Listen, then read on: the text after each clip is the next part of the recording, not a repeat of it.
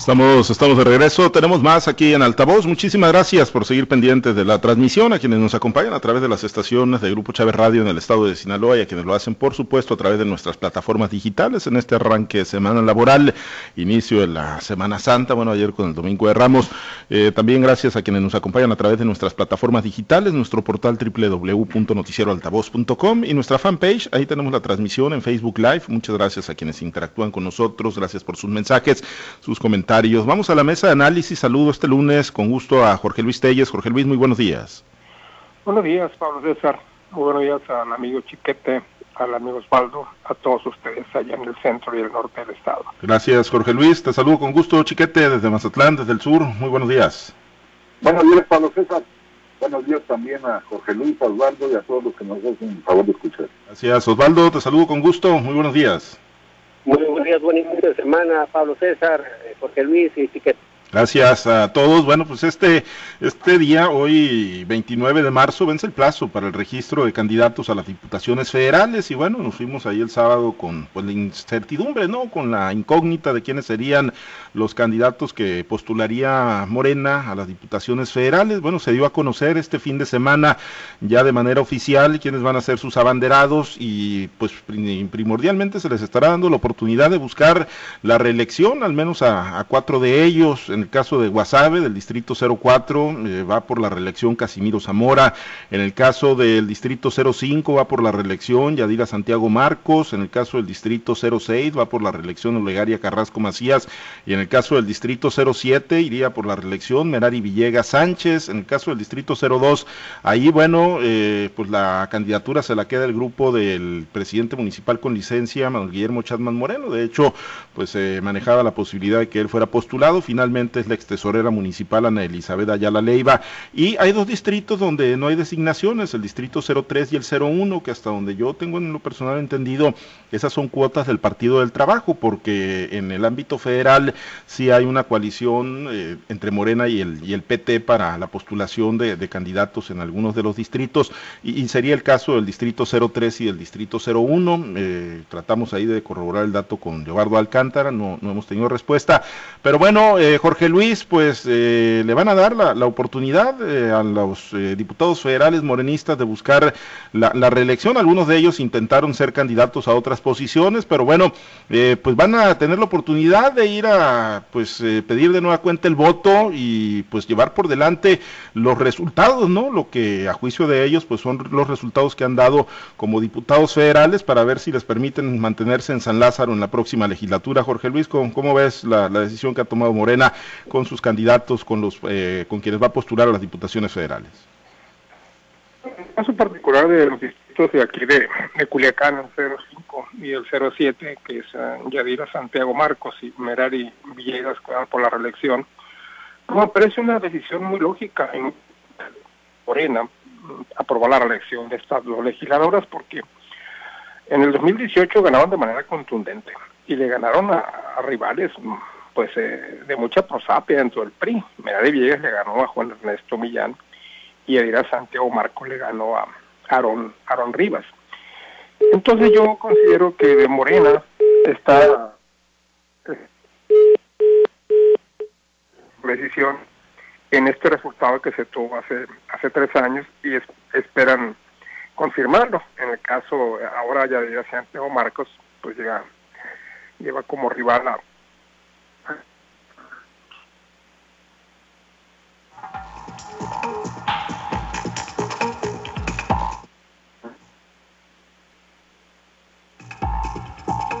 Bueno, eh, chiquete, eh, pues eh, se da se da la designación de los candidatos a los puestos de, elección popular, los, a las diputaciones federales y bueno, yo palpo ahí pues dos visiones muy claras, ¿no? Eh, entre las que va a tener que decidir el elector, entre las que va a tener que decidir el sinaloense, ¿no? por lo menos en los dos bloques principales para las diputaciones federales, ¿no? El caso de Morena y el PRI-PAN-PRD.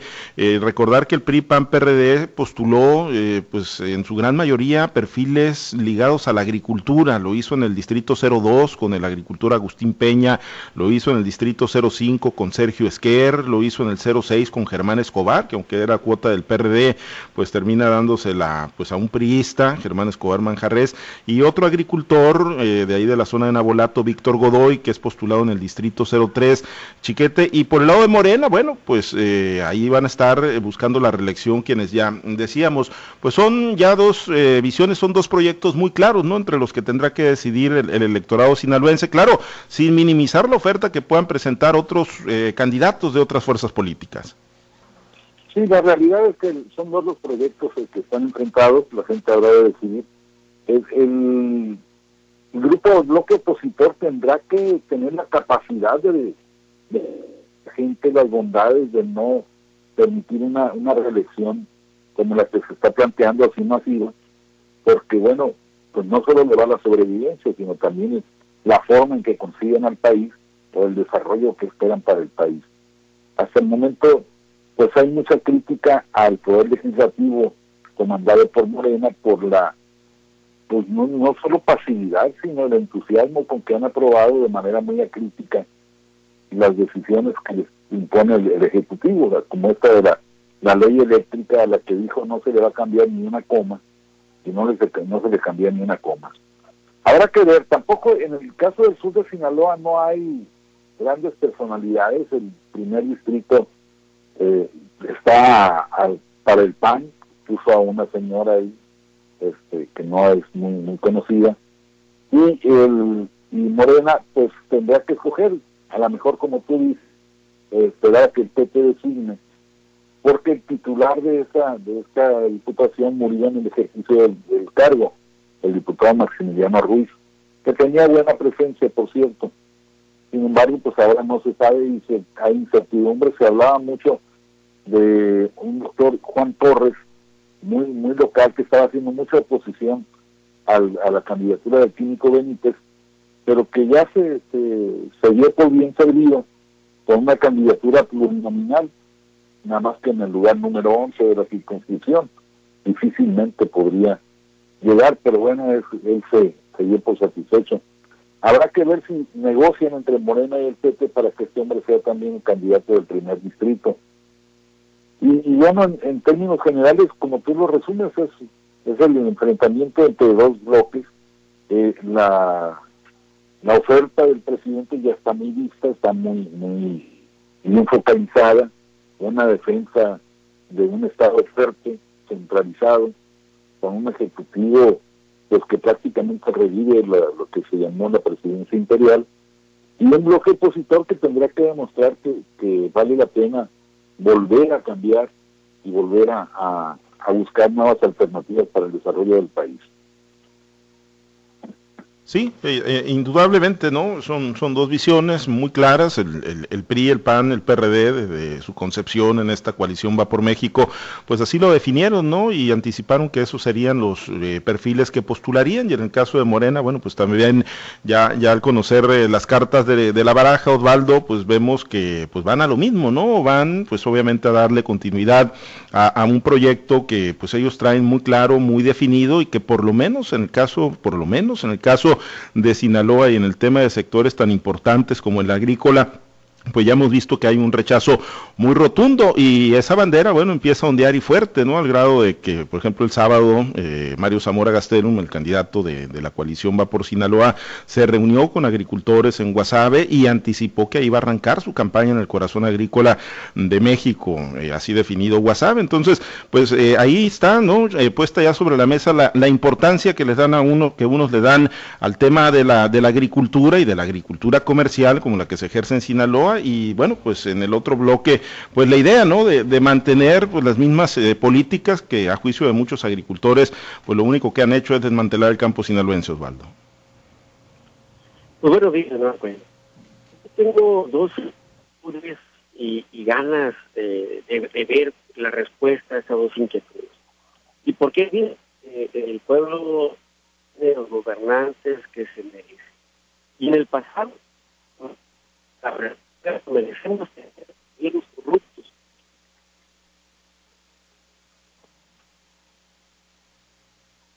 Antes. Pero hoy habría que preguntarnos, merecemos los mexicanos de, seguir teniendo corruptos, de seguir teniendo gobernantes deficientes, ineficaces, de seguir teniendo gobernantes en el campo, sin el campo mexicano en lo general, abandonar a los niños con cáncer, abandonar a los ríos mexicanos en esta pandemia, porque, porque poco pollo ha sido la gran mayoría. Eh, y vieron los deseos tener un gobierno hay que responder los salvenses por el caso muy particular próximo de comunismo. Bueno, pues muchos actuales que son los de que el campo sinaloense, el mexicano, no tenga los apoyos que tenía antes de que iniciara este gobierno, antes de iniciar esta legislatura. Pues otra vez van a pedir el voto de los de los de los sinaloenses. ¿Y cuáles son las interrogantes? Una, la primera es ver si el ciudadano va a volver a votar y analizar con ellos estos diputados federales. Y la otra es ver de qué tan grande o de qué tamaño va a ser el cinismo de de elaborar una narrativa que diga que está del lado de la gente cuando en los hechos pues estuvo del otro lado. Prácticamente el abandono que se tiene a las actividades productivas sinaloenses, ganadería, pesca, agricultura, comercio, pequeña empresa, pues se debe gracias a las acciones de estos diputados actuales. Y ahí que bueno, pues va a ser interesante ver cómo reacciona por un lado el pueblo, que abusan, pues van a buscar una reelección y que bueno, van a tener que pasar la prueba de la como decimos coloquialmente. Pues sí, sí, van a tener esa oportunidad, ¿no? Los, los de escudriñar el trabajo. Jorge Luis, retomamos eh, tu intervención y tu análisis, porque bueno, eh, sí, esa es la bondad, ¿no? Una de las bondades de la reelección, que bueno, ya no es tan sencillo que, que lleguen eh, a venderse, pues quienes eh, buscan la posición o ser ratificados en una posición, pues como los grandes salvadores, porque ya tuvieron la oportunidad de estar donde se toman las grandes decisiones y esa será la carta de presentación y bueno, si el ciudadano, si el sinaloense o el mexicano es analítico, pues tendrá esa oportunidad, no nada más en el caso de los diputados federales, Jorge Luis, sino también candidatos alcaldes que están buscando que les ratifiquen la confianza y lograr la reelección. Sí, ya, ¿me escuchan bien? Sí, adelante. Ah, te decía, hablaba yo de los, de los rivales y te pongo un ejemplo en el caso de Tito 05 ya era Santiago Marcos, que, que, fue la que ganó en 2018, ella se enteró por el propio Aaron Rivas. Aaron Rivas le habló para felicitarle cuando habían pasado ya una hora o dos horas de concluida la votación y los resultados electorales preliminares pues marcaban una victoria contundente de Yadira Santiago. Ella ni se esperaba. Aaron Rivas fue el que les comunicó, le habló para felicitarla y por este medio se enteró. Hoy las cosas probablemente estén hayan cambiado. Melanie Villegas pues también se impuso a, Juan Ernesto Millán en una victoria pues muy sonada, ¿no? Porque pues nadie esperaba que el hijo del gran Juan Millán fuese a perder una elección. Si había perdido el hijo de Jesús Enrique Hernández Chávez tres años atrás, bueno, pues ahora le tocó a Juan Millán eh, tener que digerir este amargo trago de no perder a su hijo una elección, ¿no? Cosa que pues nunca hubieran esperado, ¿no? Las vacas sagradas del PRI, como son Chuquiqui, como son Juan Millán, entre muchos otros. Ahora, bueno, ahora Yadira Santiago llega como rival a Pinsker, un productor muy conocido, productor del sector privado, y Medellín Villegas, Alfredo Villegas, eh, que nadie lo ha ratificado, pero pues este eh, nadie tampoco lo ha desmentido, ¿no? Entonces nos quedamos con que Alfredo Villegas va a ser finalmente el candidato a diputado por el Distrito 07 tienda muy, muy, muy entretenida, ¿no? Al menos, no sé si muy cerrada, debe, deberá ser cerrada, pero en estos momentos de pronóstico reservado. La gente no está muy contenta con, con Yadira Santiago ni con de Villegas, que no entregó ningún resultado concreto, salvo, salvo la politiquería, la que son tan abiertos estos diputados, como dice el presidente López, el presidente López Obrador. Veo una contienda interesante, en el caso, yo hablo de los dos distritos de, de, de los demás diputados federales, como sinceramente te digo, ni los conozco, ni sé, ni sé quiénes son, ni quién ni qué hicieron por, por el por el beneficio de sus representados. Yo creo que no han hecho gran cosa porque pues ya los ya lo superamos todos, ¿no? Y así está la, la reelección de estos cuatro legisladores. Aquí el PRI, bueno, pues le, apuesta a un a un agricultor para rescatar el campo, como también le apuesta a otros agricultores en otros distritos para para, recuperar recuperar ese nivel, ese prestigio que, que tiene todavía Sinaloa, ¿no? Como el granero de, México y como primer lugar en la producción de granos y primer lugar en la producción de hortalizas a nivel a nivel nacional. Yo creo que el día de hoy, el día de hoy se deciden todas, ¿no? Se deciden todas las candidaturas por, porque es el día, la fecha tope.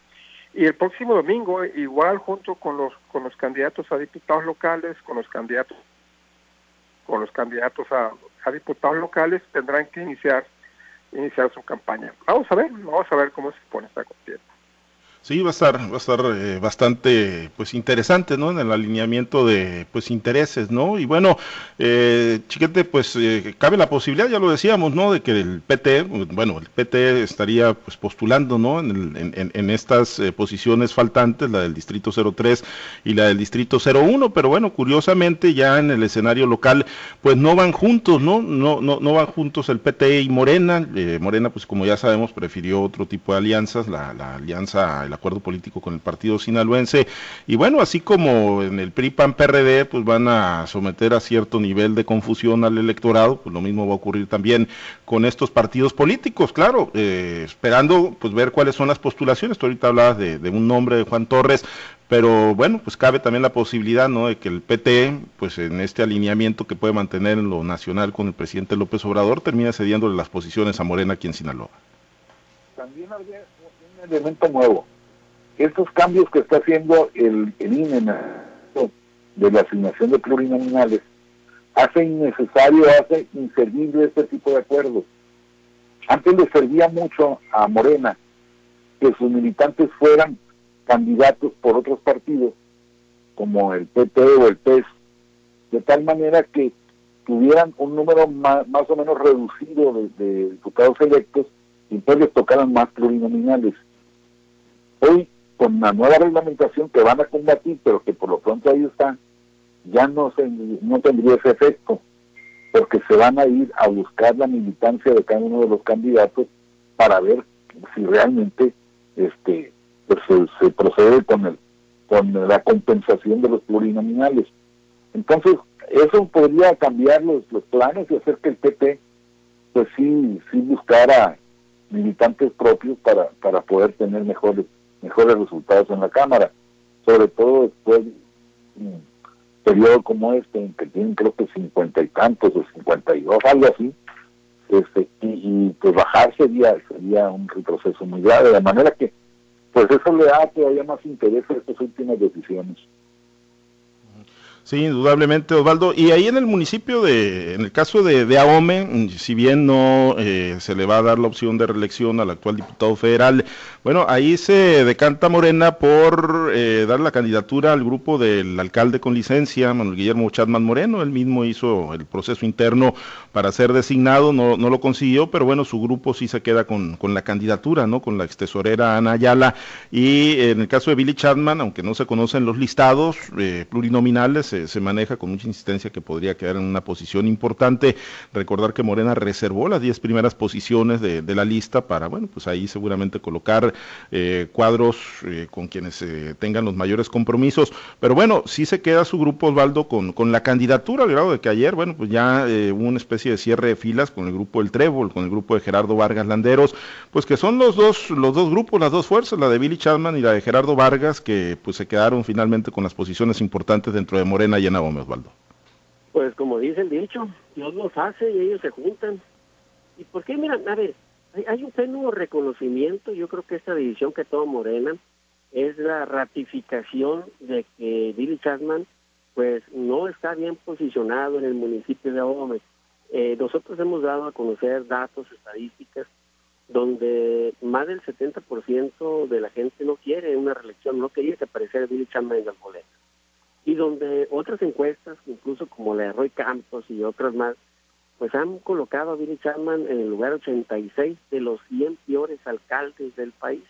Entonces, de ese tamaño es eh, el, posicionamiento negativo que tiene Billy Y bueno, aquí habría que preguntarse, ¿realmente le va a ayudar a Gerardo, eh, quien ocupa, a acuerparse y, y tener avales que tengan buena reputación, que tengan buena imagen, que le apoyen, o bien seguirse acercando los personajes evidentemente no tienen una buena reputación en el municipio y no están en condiciones de apoyar. Y no están en condiciones de apoyar que el propio Morena no le dio la candidatura, como dice lo dio a otros personajes. ¿Y por qué se dice, ah, bueno, pues se lo dio el grupo? Bueno, pues están buscando quizás el apoyo estructural, como explica el por qué también la candidatura para Gerardo Vargas, es lo que la gran dolencia que tiene Morena en estructuras con el que con los cuales movilizar a ese posible voto cautivo que tengan en los beneficiarios de las redes sociales. Entonces hacia allá puede ir la explicación. El gran problema es, pues bueno, cómo va a reaccionar el electorado ante la unión de personajes, porque evidentemente no tienen una buena reputación y no están bien vistos por los aumenses. Esa es la gran pregunta que, hay que responder. Y de que evidentemente Morena no le confió a Billy Chapman que siguiera adelante en un proyecto político donde él apareciera en las, en las boletas, pues ahí está la respuesta. La, la respuesta la está dando Morena, no la estamos dando nosotros, evidentemente. Pues sí, efectivamente, ¿no? Y ahí pues el ciudadano tendrá que hacer la, valoración, la revisión de las hojas de vida y de los resultados como ya eh, lo hemos planteado y bueno, esperar también, ¿no? La validación de candidaturas por parte del Instituto Electoral de, del Estado de Sinaloa en lo local para el próximo 31, ¿no? A lo mejor igual y como ocurrió con el INE, pues algunos no, no pasan el corte, ¿no? Y no se les valida la candidatura. Bueno, antes de, despedirnos, eh, Jorge Luis, un comentario, eh, tema de las muertes por COVID-19, finalmente, y lo comentábamos la semana pasada, pues que era muy probable que, hubiera subregistros y de que las cifras que han venido manejando las autoridades pues no fueran las correctas, sino que tuviéramos más muertes por COVID. Bueno, pues ya el día, este fin de semana, reconoce el gobierno federal que el exceso de muerte, de muertes que se han registrado en los últimos meses, indudablemente están asociadas al COVID y de manejar una cifra de 201 mil muertes, pues hoy ya tenemos poco más de 322 mil mexicanos y mexicanas que han fallecido a consecuencia del COVID-19. Jorge Luis. Sí, pero la cifra oficial sigue siendo, ¿no? La de 200, la de 200 mil sigue siendo, estas son estimaciones, están estimando un 60%, pues esto es, eh, pues, eh, catastrófico, como, como diría, como diría López, López Gater, y pues de hecho nos está ubicando prácticamente como líderes a nivel mundial en cuestiones de, en cuestiones de muertes, ¿no? Lo que pues sería de verdad pues muy lamentable para nuestro país y muy lamentable para, para la autoridad, para el presidente López Obrador sobre todo, porque no sería nada digno pasar a encabezar la lista de, de muertes a nivel mundial. Y bueno, pues con estas 322 mil, en el caso de que se verifiquen que así es, pues estaría ubicando prácticamente como líderes. Cuando menos en algo vamos a ser líderes, ¿no? En líderes de muertes por coronavirus en nuestro país, lo que no es nada honroso no es, eh, no es tampoco es catastrófico, más que vergonzoso. Y bueno, pues nos, es un llamado de advertencia para, porque esto todavía sigue, sigue imparable y, y mientras las vacunas no se apliquen, si aplicándose las vacunas en otros países como, como Europa, sigue el número de muertes a la alza, pues aquí en México, donde la vacunación va demasiado lenta, donde no se ha inmunizado ni el 3% de la población total, pues ¿qué nos espera? No? ¿Qué nos espera? Pronto, pronto vamos a ser los líderes a nivel mundial en cuestión de muerte. Y esto, repito, es vergonzoso para México y además espeluznante para la población en general. Sí, indudablemente, ¿no? La, la, cifra sería catastrófica si se corrobora, si se confirma, ¿no? Que tenemos ya 322 mil muertos, chiquete, pues ascenderíamos en el tablero o en el medallero, ¿no? Ya estaríamos con la medalla de plata colgada ya desplazando a Brasil, que en estos momentos sus cifras oficiales reconocidas son de 312 mil, solamente estaríamos por debajo de Estados Unidos. Sí, lamentablemente pues no, no nos queda otra más que asumir esa realidad. Y yo entiendo que es por eso que López Gatel se indigna cada vez que se hace un, análisis de estas cifras y se, y se destacan los redondeos de 150 mil, 200 mil, ahora 320 mil.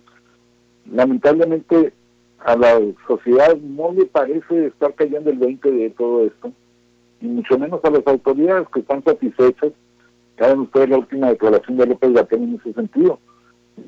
200 mil que se han muerto, pero no ven los 6 millones de vidas que hemos salvado, dice. Como si fuera una gracia el estar aplicando vacunas de manera tardía, lenta y desorganizada. Es una, una verdadera situación muy lamentable. Yo creo que poco a poco se van a ir ajustando estas cifras a la realidad y nos vamos a enterar de cuál es el desempeño que tienen las autoridades. Lo que me parece más terrible es que no acepten la responsabilidad que tienen en estas circunstancias.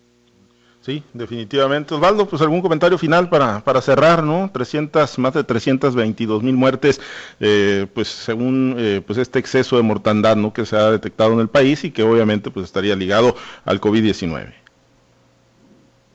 Sin lugar de dudas es una cifra catastrófica, hay que decirlo con todas sus letras, catastrófica, pero además habría que preguntarnos, la gente que ha logrado sobrevivir al COVID, habría que preguntarnos a cuánta gente realmente apoyó con medicamentos o con atención médica el gobierno federal o bien las instituciones de salud pública. El gran, el gran malestar y el gran coraje que tiene mucha gente es que, que mucha gente tuvo que enfrentar por sí mismo, con sus recursos, su problema de salud o su crisis de salud que pudo haber tenido con el COVID no hubo un respaldo de parte del gobierno como no lo está viendo con muchos otros sectores de la sociedad, de la población que está carente de eh, medicamentos, porque no hay, hay una gran carencia de medicamentos, sobre todo para males crónicos, de mucha gente de la tercera edad. Y bueno, pues aquí la gran pregunta es, ¿desde qué puedan apoyarse López Gatel, que se han salvado 6 millones de vidas? Sí, pero pues ¿a cuántos ayudó el gobierno federal de estos 6 millones que lograron sobrevivir al COVID? Esa es la gran pregunta que seguramente va a tener también una respuesta pues muy mucho, muy mucho, muy mucho y muy mediocre también. Pues sí, efectivamente. Osvaldo, nos despedimos. Muchísimas gracias. Excelente día. Habrá que estar pensando, muchachos. Gracias, Jorge Luis. Muy buen día. Gracias, buen día para todos. Gracias, Chiquete. Excelente día. Buen día, saludos para todos. Gracias a los compañeros, en las, eh, a los compañeros operadores en las diferentes plazas de Grupo Chávez Radio. Muchas gracias al auditorio, gracias a ustedes, nuestros radio escuchas. Manténganse conectados con nosotros a través de nuestras plataformas digitales, nuestro portal www.noticieroaltavoz.com. Soy Pablo César Espinosa, le deseo a usted que tenga un excelente y muy productivo día.